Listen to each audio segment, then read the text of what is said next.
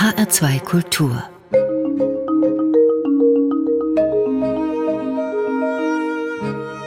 Doppelkopf Heute mit dem Autor und Filmregisseur Edgar Reitz. Ich heiße Karin Röder.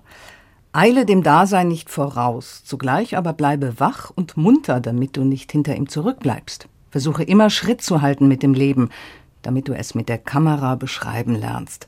Herzlich willkommen, Edgar Reitz. Ja, grüß Gott. Herr Reitz, mit diesem Motto laden Sie auf Ihrer Homepage ein. Heißt das, die Filmkamera hat Sie gelehrt, dass es der Augenblick ist, der aus der Zeit eine Ewigkeit machen kann. Ja, so ungefähr kann man es sagen. Das ist ja für mich als ein Uhrmacherkind so eine Herausforderung gewesen, die Frage, wie gehe ich mit der Zeit um? Es hat auch so eine Zeit gegeben, wo ich versuchte, einen Sinn in diesem Werdegang zu finden. Mein Vater, das war der größte Wunsch seines Lebens, dass ich seinen Beruf ergreife. Ich habe auch wirklich im Alter von 14, 15 Jahren eine Lehre machen müssen bei ihm. Er war Innungsmeister und hat mich da in die Lehre genommen und auch später zur Gesellenprüfung angemeldet. Und der meinte, egal was aus dir wird, du kannst immer noch ein anständiger Uhrmacher werden.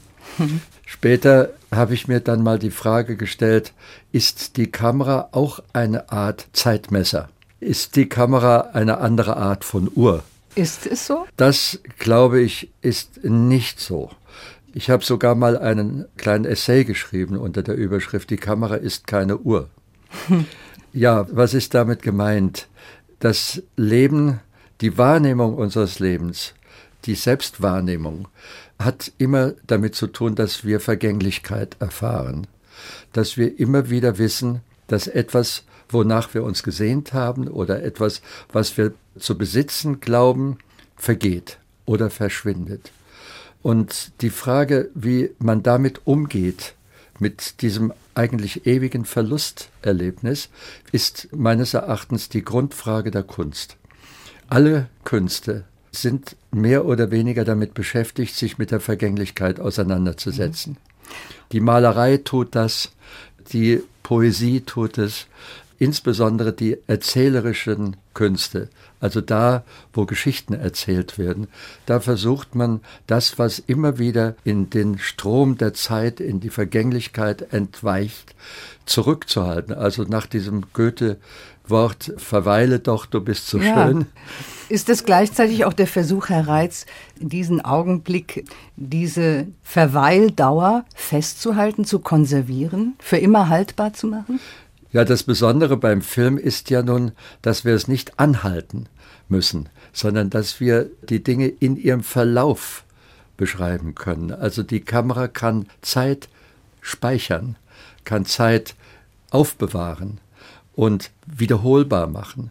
Und das ist das Schöne daran. Das können alle anderen Künste nicht. Ja, mhm. selbst die Musik, die eine Zeitkunst ist, ist in diesem Punkt vage und sehr abstrakt, kann nicht diese konkreten Dinge wie zum Beispiel ein Lächeln, eine Geste, ein Auftreten eines ersten grauen Haars auf dem Kopf eines geliebten Menschen oder ein liebender Blick, alle diese Dinge, die so schnell vergehen, kann nichts anderes als der Film eigentlich aufbewahren und immer wieder zur Verfügung stellen.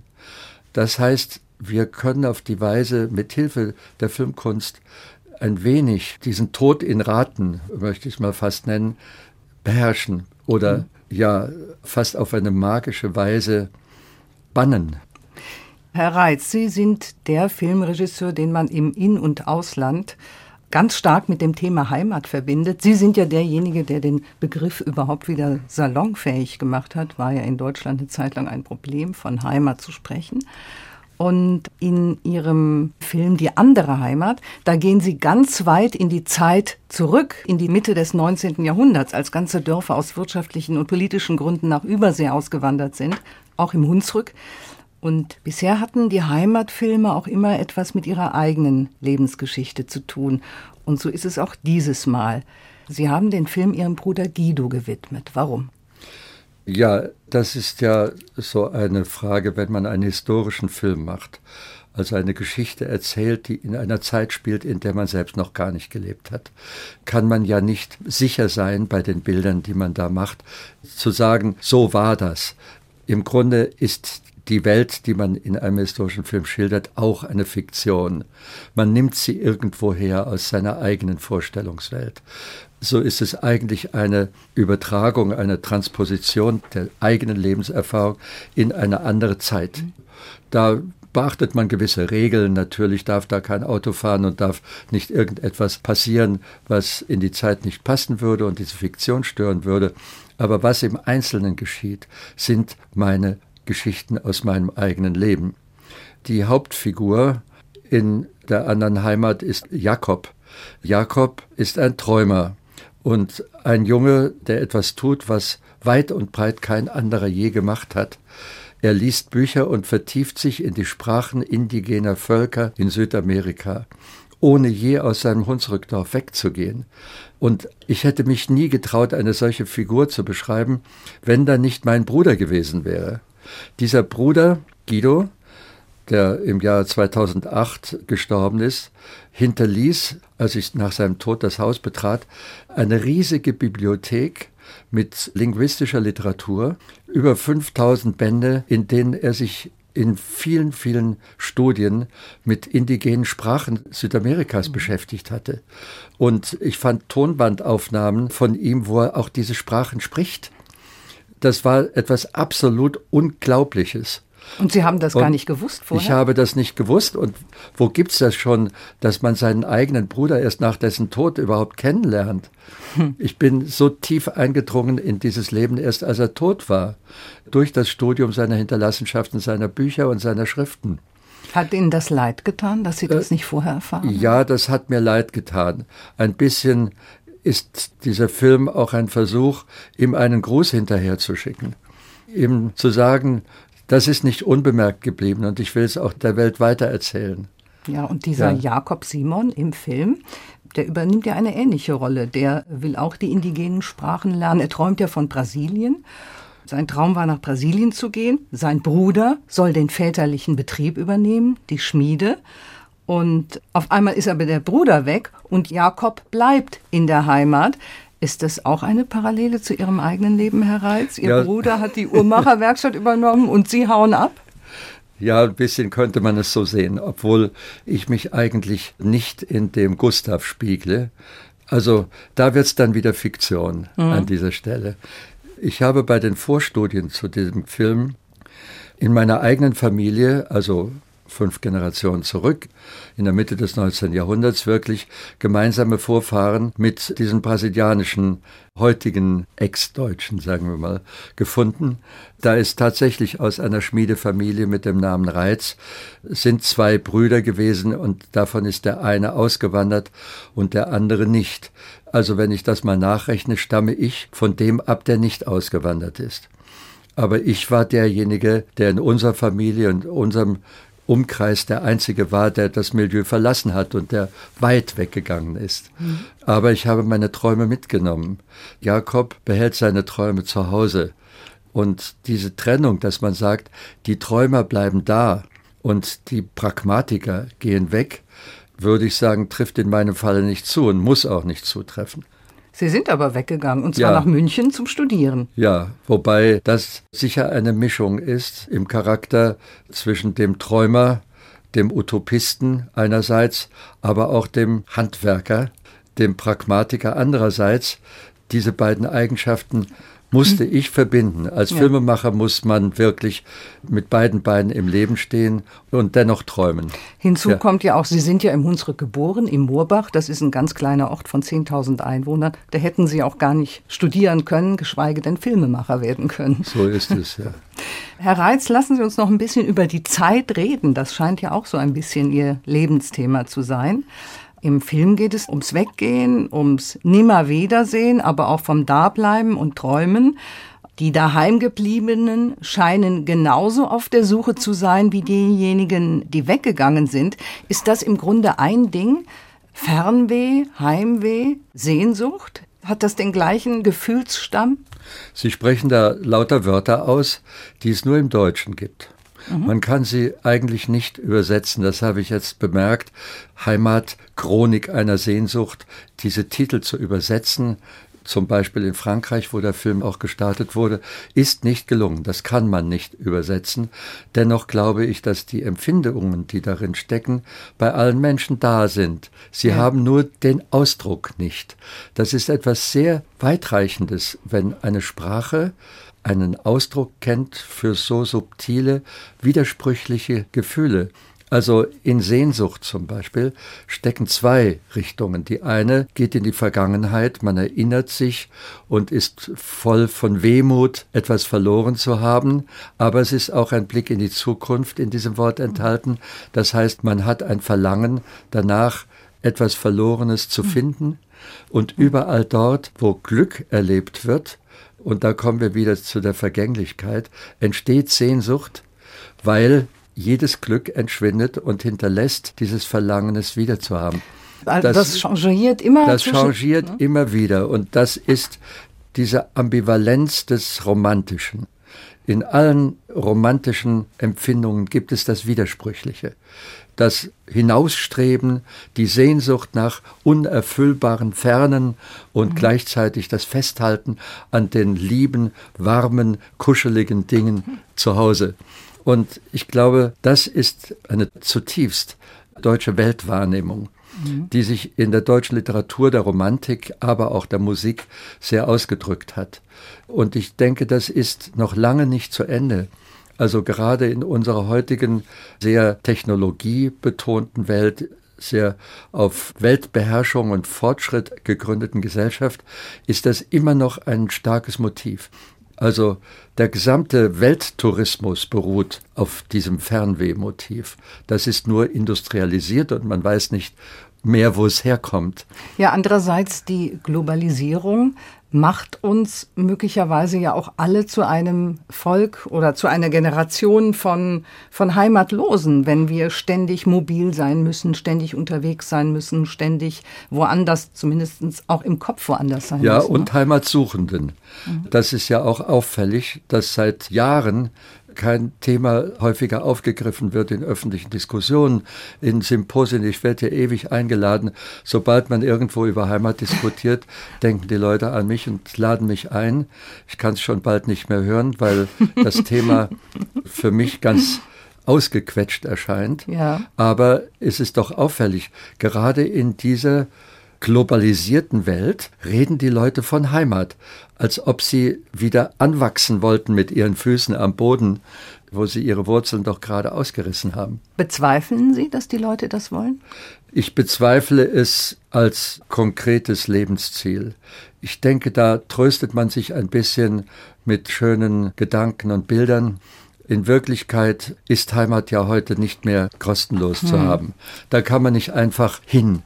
Wenn dann ist das eine unglaublich schwierige Aufgabe. Also man kann auch Heimat schaffen, man kann Heimat gestalten, aber mit was für Konsequenzen wäre das verbunden in einer bestimmten Region? Da müssten alle Menschen auf einmal schöpferisch und politisch werden und sonst was. Ja, oder ja. irgendwas anbauen auf dem Land. Ja.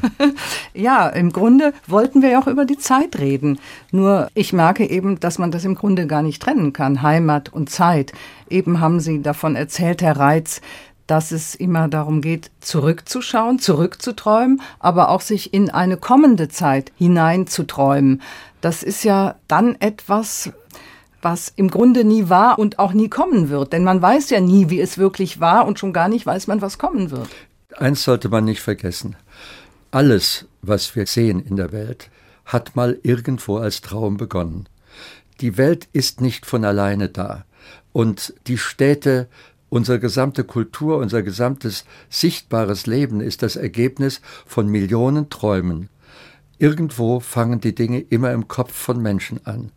Und da muss es welche geben, die die Kraft haben, an ihre Träume zu glauben und ihrem Stern zu folgen und das auch in die Realität umzusetzen.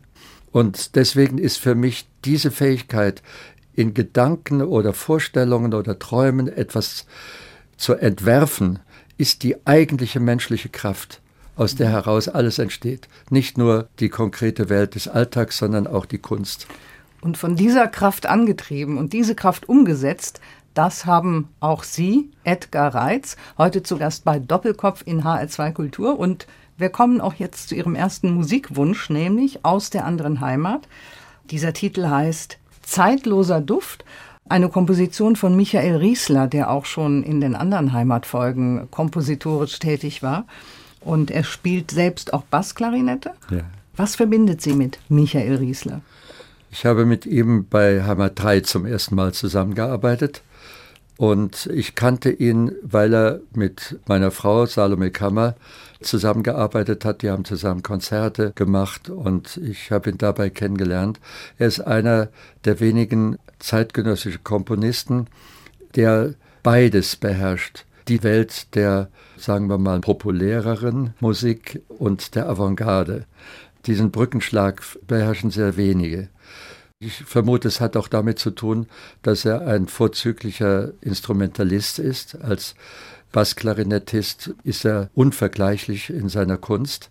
Und er hat dadurch dieses Gefühl, dem Publikum zu begegnen. Er ist nicht ein theoretischer Komponist, der im stillen Stübchen auf dem Papier komponiert, sondern er ist einer, der das, was er schreibt und macht, auch hört und spürt, wie so etwas als Musik wirkt, wenn man es in Konzerten vorträgt.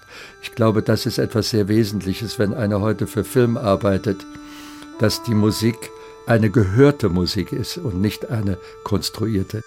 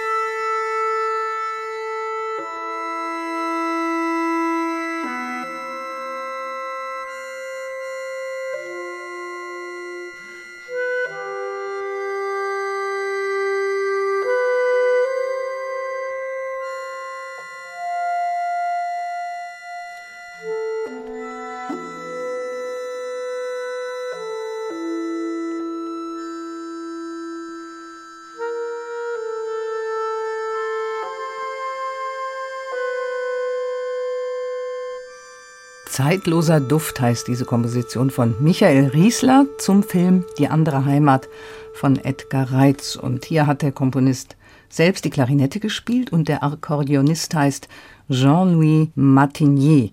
Und der Regisseur selbst ist heute zu Gast bei Doppelkopf in HR2 Kultur.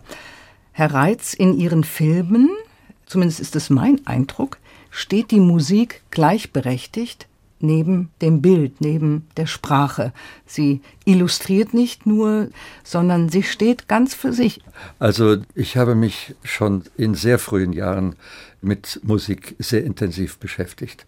Das hat auch damit zu tun, dass es zwischen dem Film, also den Methoden, den ästhetischen Mitteln des Films und der zeitgenössischen Musik unglaublich viele Berührungspunkte gibt. Und wenn es eine Schule gibt, aus der ich gelernt habe, dann war es eigentlich die zeitgenössische Musik schon in den 1960er Jahren, als, als die Avantgarde sehr blühte in der Musik, habe ich viel experimentiert in meinen Kurzfilmen mit Musik und ich habe auch die lebenden Komponisten kennengelernt, so weit wie möglich mit einigen Freundschaft geschlossen und in intensivem Austausch immer wieder die Verwandtschaften gesucht. Es ist tatsächlich so, wenn es unter den Künsten Verwandtschaften gibt, dann ist meines Erachtens die Filmkunst der Musik ähnlich. Sie ist mhm. auch eine Zeitkunst. Sie ist auch damit beschäftigt, also die Filmkunst, rhythmisch die Zeit zu gestalten und eine definierte Zeit in ihrem Ablauf zu formen. Man kann auch die Filmdramaturgie musikalisch betreiben. Also nicht nach dem Gesichtspunkt dramatischer Zuspitzungen, wie man es vom Theater kennt, sondern aus der musikalischen Tradition heraus gedacht.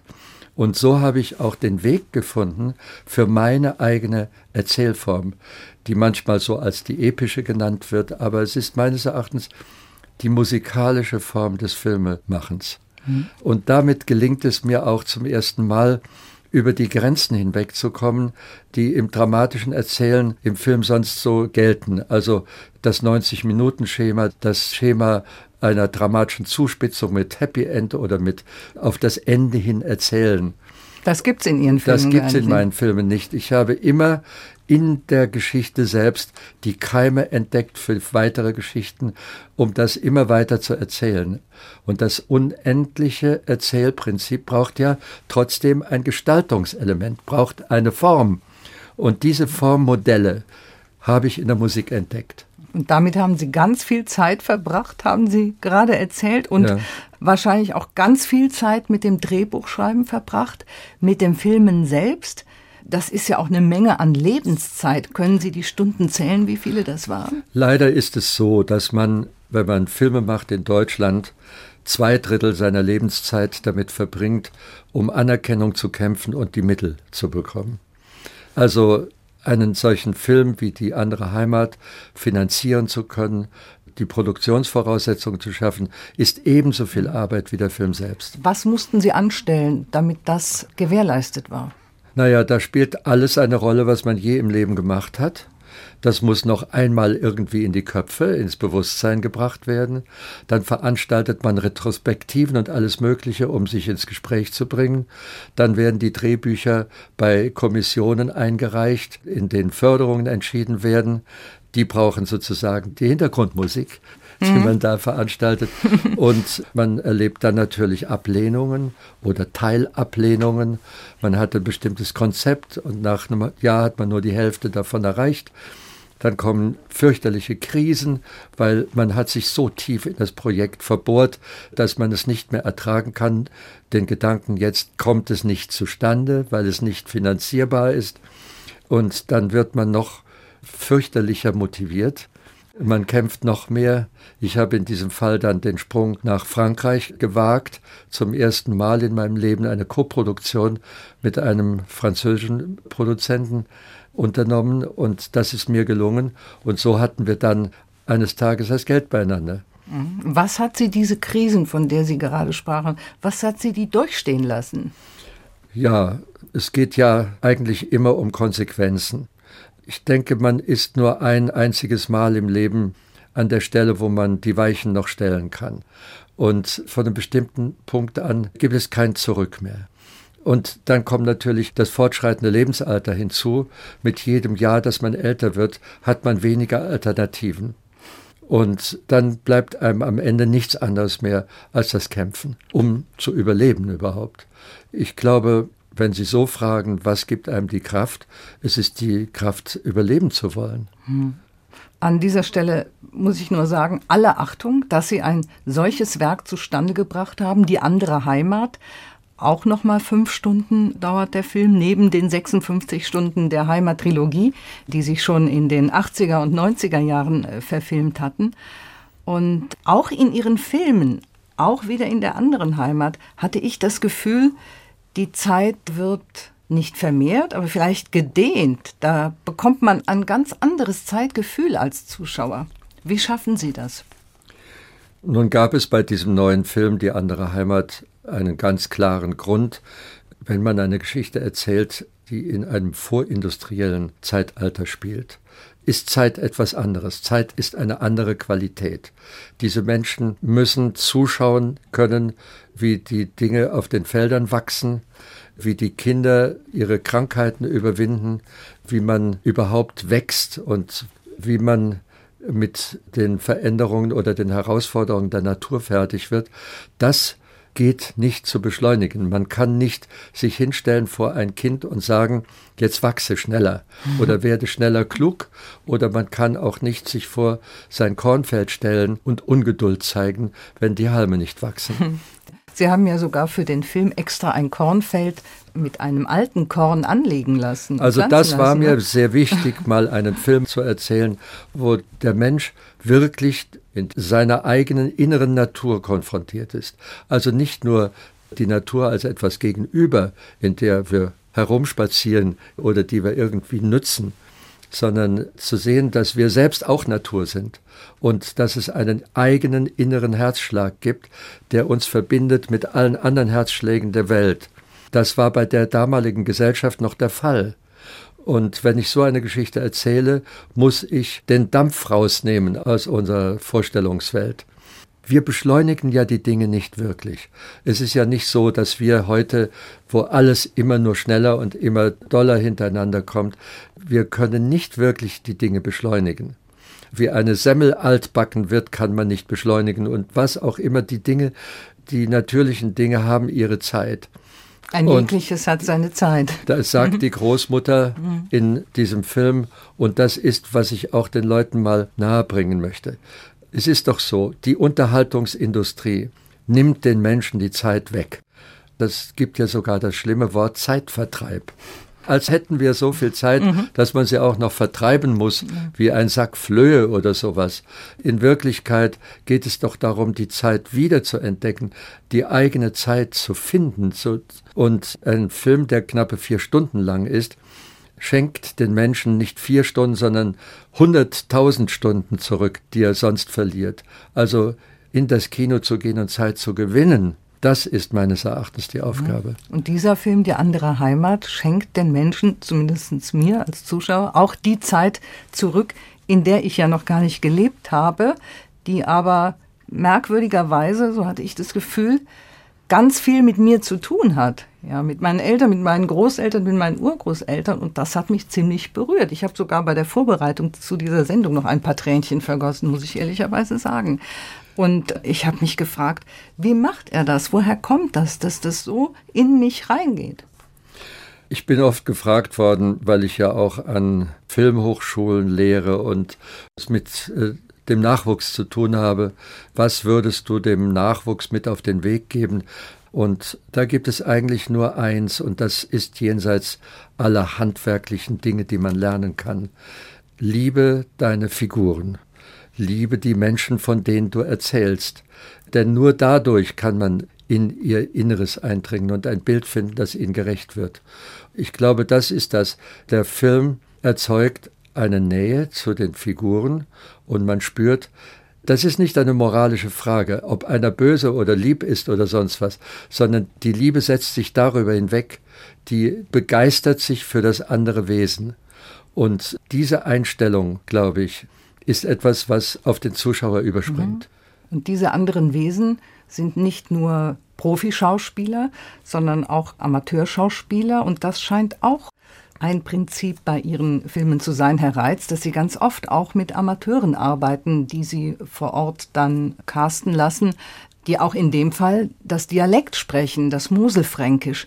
Ist es nicht besonders schwierig, solche Darsteller zu finden vor Ort? Also eins muss ich mal richtig stellen. Meine Hauptdarsteller sind Profischauspieler gewesen und die haben den Dialekt gelernt. Ah, mh. Und das ist nicht einfach für Leute, die aus Berlin oder München kommen. Ich habe sie in Familien im Hunsrück einquartiert. Die haben in ihrer Freizeit immerzu die Mundart hören müssen. Jeder hatte auch einen Dialektcoach, der mit ihnen die Dialoge trainiert hat. Im Prinzip nehme ich sehr ungern für große dialoglastige Rollen. Also sobald jemand viel zu sprechen hat, soll er doch ein Schauspieler sein, denn mhm. nur mit Profischauspielern kann man das vertiefen und verbessern durch Wiederholung. Der Jakob Aber allerdings der ist Jakob, kein Profischauspieler. Na gut, ne? äh, jetzt ist die Frage, wann fängt ein Mensch an, Schauspieler zu sein? im Alter von 19 oder 20 Jahren ist eigentlich keiner ein Schauspieler. Stimmt, auch wenn er auf einer Schule auch war. Auch wenn er auf einer Schule mhm. ist oder war, weil da hat er einfach die Erfahrung noch nicht und die Professionalisierung seines Talentes hat dann noch nicht stattgefunden. Mhm. Der Jan Schneider, der die Hauptrolle spielt, studierte Medizin, als ich ihn kennenlernte. Und er wollte eigentlich Schauspieler werden. Und er hat auch das Talent. Und ob er nun Schauspieler wird nach dem Film, ich will ihn in dieser Hinsicht nicht bedrängen. Ich habe ihm geraten, sein Medizinstudium zu beenden und dann erst die Entscheidung zu treffen. So läuft das bei ihm jetzt. Persönlichkeitsentwicklung für einen späteren Schauspieler, ne? Genau, denn gerade die Lebenserfahrung, die man mhm. da gewinnt, kann einem Schauspieler ganz enorm helfen, kann ihn reicher machen und authentischer. Mhm. Das denke ich schon. Lassen Sie, Herr Reitz, Ihre Schauspieler auch mitdiskutieren oder bestimmen Sie ganz alleine, wie eine Szene zu sein hat? Ich habe es sehr gerne, wenn die Schauspieler sich zum Anwalt ihrer Rolle machen. Also ich bin jemand als Regisseur, der hat das Ganze im Auge. Jeder, der mit mir arbeitet, hat bestimmte Teile im Auge. Die Leute, die die Gebäude machen, die die Ausstattung machen, sehen nur das. Und ein Schauspieler, der eine Rolle spielt, sieht nur seine Rolle. Das hat Nachteile, weil ich dann immer sage, gut, du musst dich jetzt fügen, das passt nicht ins Ganze, was du denkst, aber es hat auch Vorteile. Der Vorteil, der darin besteht, dass er das Verlangen hat, sich in seine Figur so zu vertiefen, wie es vielleicht der Regisseur im ersten Moment gar nicht tut. Dann kommen die Schauspieler an und haben Fragen wie ist das hier gemeint? Kann man das nicht noch betonen und so weiter? Diese Gespräche sind sehr produktiv. Was aber nicht in meinem Sinne ist, ist Improvisation. Niemals werden Dialoge, Texte gesprochen, die nicht geschrieben waren vorher. Mhm. Weil diese Kontrolle einmal geschrieben zu haben und abgewogen zu haben, wie die Worte wirken, auch die Qualität der Sprache, das ist mir sehr wichtig, da ist Improvisation nicht geeignet. Das Drehbuch haben Sie geschrieben zusammen mit Gerd Heidenreich. Haben Sie da miteinander auch manchmal gerungen um jedes Wort, um jede Szene, um jeden Satz oder um manche Sätze? Also die Zusammenarbeit ist sehr locker vonstatten gegangen. Wir haben vor allem miteinander gesucht in Gesprächen. Wir haben endlose Spaziergänge und Motivsuchen miteinander gemacht und in Gesprächen die Figuren und die Szenen entwickelt. Und dann war es nachher fast unerheblich, wer es dann aufgeschrieben hat. Wobei es so war, bei den Dialogen muss man natürlich wissen, ich bin im Hunsrück geboren und aufgewachsen, also Dialoge in der Mundart, das konnte ich natürlich mhm. besser, weil ich das Gefühl für diesen Dialekt einfach Können Sie den Dialekt immer noch? Ja, aber nur, wenn ich dort bin und erst nach dem dritten Glas Wein. also wenn ich Sie jetzt bitten würde, mal ein bisschen Musefränkisch Hunsrücker Blatt zu sprechen? Das passt irgendwie nicht. Im Film gab es aber so eine Szene, wo sie einen Bauer gespielt haben mit der Sense in der Hand und da, da passt sie, es natürlich. Hat, da hat man mich geschminkt und man hat mich äh, wirklich zu einem Hunsrückbauern gemacht im Kostüm und so. Mhm. Und dann sage ich dem Werner Herzog, dat Law, dat ist Schabach. Ja.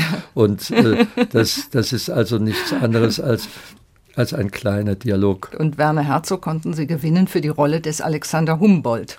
Ja, er hat da sofort zugesagt, allerdings unter der Bedingung, dass ich auch mitspiele. Gut, und so da, da, hat man sie dann das, gleich ja, zusammen ja, im Bild gehabt ja, bei dieser Szene. Und bei solchen Dreharbeiten, genauer genommen bei den Dreharbeiten zu Heimat 2, haben Sie auch Ihre Frau kennengelernt, Salo Nekama, von der Sie eben bereits gesprochen hatten. War das Liebe auf den ersten Blick? also man kann bei einer solchen Arbeit zwischen dem privaten und dem beruflichen nicht mehr unterscheiden. Ich suchte meine Clarissa. Clarissa gab es ja auch nur in meinem Kopf. Clarissa Lichtblau hieß sie? Ja, das mhm. war die Hauptfigur in der zweiten Heimat durch alle 13 Folgen und 26 Stunden Film hindurch. Und wenn man einen solchen Riesenfilm machen will und seine Hauptdarstellerin sucht, hat man eine Sehnsucht im Herzen. Und dass ausgerechnet sie, die Schauspielerin und Cellistin sein konnte, auch das war eine Seltenheit. Also ich denke, da haben die Sterne auch mitgespielt. Mhm. Und haben Sie dann Ihre Liebelei war es ja wahrscheinlich zunächst geheim gehalten während der Dreharbeiten oder haben Sie sich gleich vor den anderen geoutet in Anführungsstrichen? In einem Team, in einem Filmteam kann man nichts verbergen. Denke mhm. ich. Auf der anderen Seite ist es ein bisschen problematisch, wenn eine Schauspielerin eine größere Nähe zum Regisseur hat als die anderen. Das ist sicher auch ein bisschen Konfliktstoff. Ja, aber es ist gut gegangen. Man hat es den Film nicht angemerkt. Trotzdem sehr gut geworden. Salome Kammer ist ja auch eine Cellistin, Musikerin, sie ist Schauspielerin und ja, wenn man das so nennen kann, Stimmakrobatin, also eine künstlerisch sehr begabte Frau auf vielen Gebieten. Und ihr zweiter Wunsch ist auch Musik von Salome Kammer von ihrer neuesten CD. Die heißt I'm a Stranger Here Myself mit Rudi Spring am Piano. Mit dem ist sie auch öfter auf den Kabarettbühnen in Deutschland unterwegs. Und darauf sind Lieder von Eisler, Spring und wie hier von Kurt Weil. Und der Titel heißt Song of Rhineland. Trink, trink, Donnerwette, fettes Bette, trink, trink, viel der Seidel, don't be idle, trink. Drink, drink it all down till you fall down. Drink day and night to Gemütlichkeit. Klink, klink, mit dem Prosit, down it goes it. Klink, klink, fill der Stein ab, yours and mine up. Klink, klink. Life is cheery when you beery, all else above drinks a drink you love. Jawohl, Skål, jawohl, Skål, drink to the drink we love. We sing you the song of the Rhineland, Europa's beauty spot. Oh, never there was such a fine land. Each man's a fighter, a lover und so weiter. That wonderful pretzel and Steinland can never be forgot. And so on that basis, we say to your faces, on earth there no place is like dot.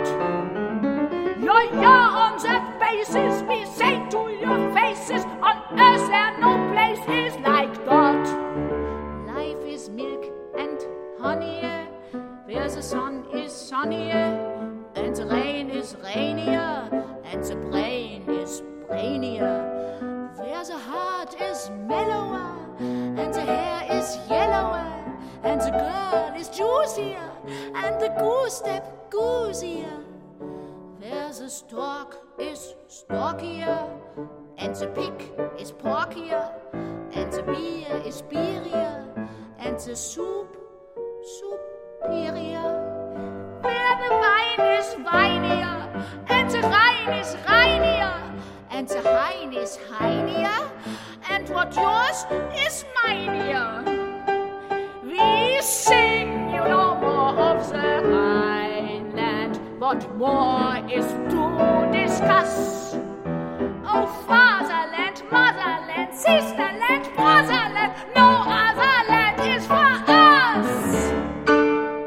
Das war Salome Kammer mit einer frechen Parodie von Kurt Weil. Am Piano wurde sie von Rudi Spring begleitet. Und seit vielen Jahren sind die beiden auch auf den Kabarettbühnen unterwegs. Und Salome Kammer ist nicht nur die Frau von Edgar Reitz, unserem heutigen Studiogast. Sie kommt auch nicht aus dem Rhineland. Man kann es vielleicht manchmal hören in diesem Lied. Sie ist ein echtes hessisches Mädchen. Ihre Frau kommt aus Niederherreiz, ne? Nieder in Hessen. Ja, da ist sie geboren, Ja. nicht aufgewachsen. Sie ist dann in ihrer Jugend in Frankfurt, in einem Vorort von Frankfurt, aufgewachsen.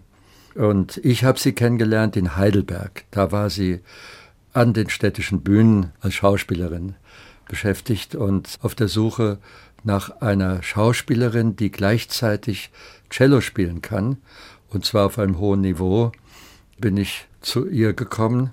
Vermutlich, weil es auch gar keine andere gibt, die Ja. das konnte. Und dann im Laufe des Films hat sie sich mehr und mehr zur Sängerin hin entwickelt. Und sie ist ja heute als Interpretin neuer Musik, experimenteller Musik, aber darüber hinaus in einer Riesenskala, also von der Oper bis zum Kabarett. Auch da ist sie wirklich einmalig. Das ist ganz ungewöhnlich, dass Ja. eine, eine Sängerin ein solches Spektrum beherrscht, auch stimmlich. Ja, ne? ja. Ja, wenn wir nochmal auf den Anfang unseres Gesprächs zurückkommen, Herr Reitz, als wir über die Zeit geredet haben, die Zeit, die vergeht, die Zeit, die unwiederbringlich vorbei ist. Gibt es eine Zeit, die Sie gerne wieder hätten, weil es eine vermeintlich bessere Zeit war? Nein. Ich glaube, man macht sich Illusionen. Also die sogenannte gute alte Zeit äh, ist eine Zeit, in der so niemand von uns leben möchte.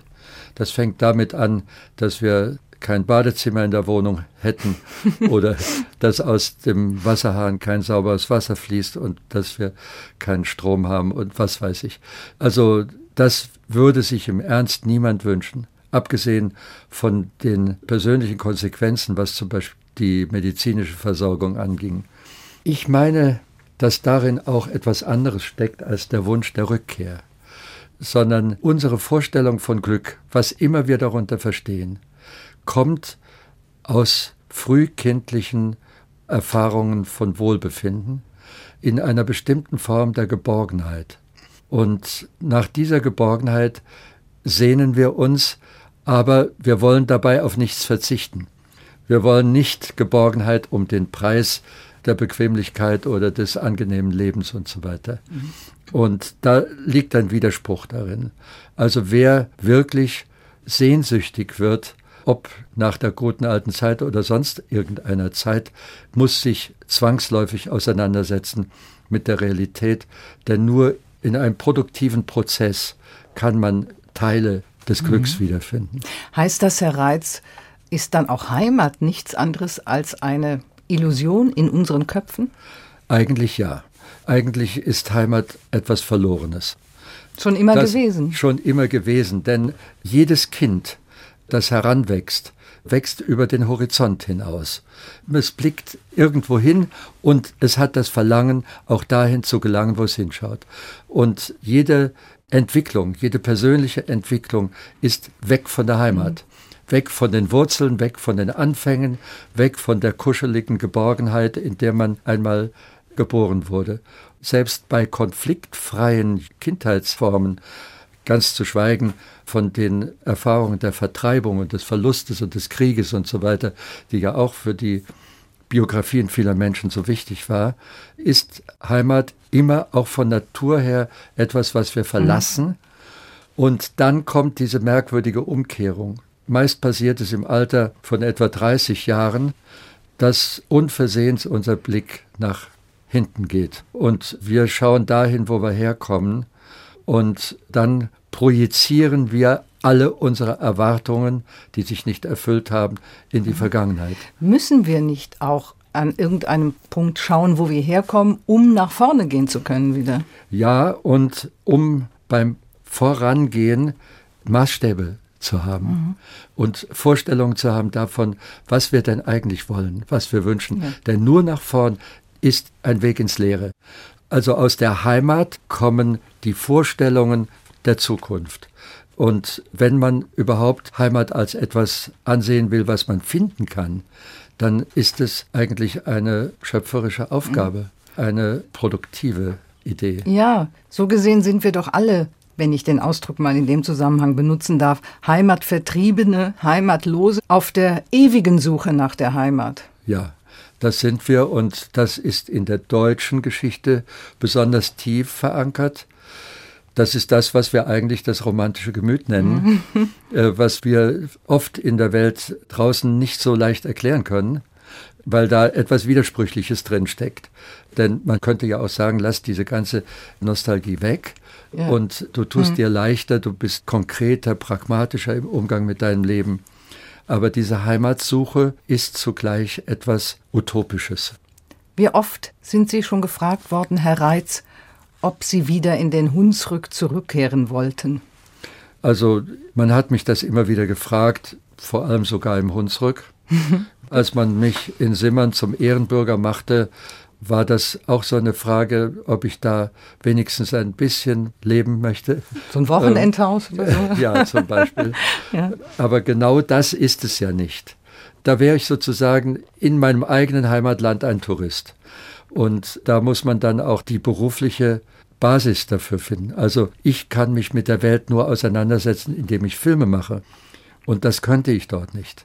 Ich kann das nur hier in München, wo ich meine zweite Heimat mhm. habe, die ich ja auch in einem Riesenzyklus beschrieben Und habe. Sie haben auch eine ganze Menge Filme gemacht, noch lange vor Heimat. Mindestens 20 künstlerische Filme, davor Werbefilme, Industriefilme und im Grunde kam der Durchbruch mit 52, also mit der ersten Heimatreihe Anfang der 80er Jahre. Im Nachhinein, Herr Reitz, Glauben Sie, das hatte alles so äh, seine Logik oder um bei unserem Thema zu bleiben, es hatte alles seine Zeit? Ja, der Mensch ist sinnsüchtig und man möchte so gerne alles, was man erlebt hat, unter einem bestimmten Gesichtspunkt sinnvoll betrachten. Ich glaube, viel wichtiger ist, dass man sich klar macht, dass jeder Tag des Lebens anders ist, jeder Tag neue Aufgaben stellt auch die Traurigkeit des gestrigen Tages ist heute nicht mehr dieselbe. Also nichts bleibt. Manchmal muss man nur eine Nacht drüber schlafen. Ne? Ja, und man sollte nie meinen, das, was man in den Händen hat, das sei nun das Gefundene. Es gibt keine Wahrheit, die immer wahr ist. Wenn Sie wüssten, Herr Reitz, wie viel Zeit Ihnen noch bliebe, Lebenszeit, oder die Wahrscheinlichkeit, dass der Tod möglicherweise näher rückt oder näher ist, als es vielleicht vor 30 Jahren noch war. Mit wem würden Sie diese Zeit verbringen? Na, jede, wie würden Sie diese Zeit verbringen? Jeder Tag von der Geburt an bringt einen dem Tod näher. so, wie soll man damit umgehen? Dann sagt man, jetzt ist es die Hälfte oder jetzt ist es drei Viertel. Das äh, weiß man ja auch nicht. Das nie, ne? weiß man nicht. Und das ist etwas Wunderbares, dass man das nicht weiß. Und selbst wenn es morgen wäre, würde man heute noch die größten Pläne des ganzen Lebens machen. Und das ist das Schöne daran, dass man eigentlich immer unendlich denken kann, selbst wo doch das Leben so endlich ist. Und das ist das Schöne bei Ihnen, Herr Reitz, dass Sie genauso denken. Vielen Dank. Auch Radiosendungen haben ihre Zeit. Bleibt mir nur noch, mich bei Ihnen zu bedanken, Herr Reitz. Und zum Schluss haben Sie noch einen Musikwunsch von Nikos Mamangakis auch ein Komponist, mit dem Sie schon für Ihre Filme zusammengearbeitet Der leider gestorben ist in Athen. Wir haben 30 Jahre miteinander gearbeitet. Das ist dann nochmal eine Reminiszenz an ihre erste Heimat, Herr Reitz, dem Hunsrück. Und der Titel ist benannt nach dem Dorf aus ihren Heimatfilmen, Schabach. Ja. Okay. Edgar Reitz war mein Doppelkopfpartner in HR2 Kultur. Mein Name ist Karin Röder.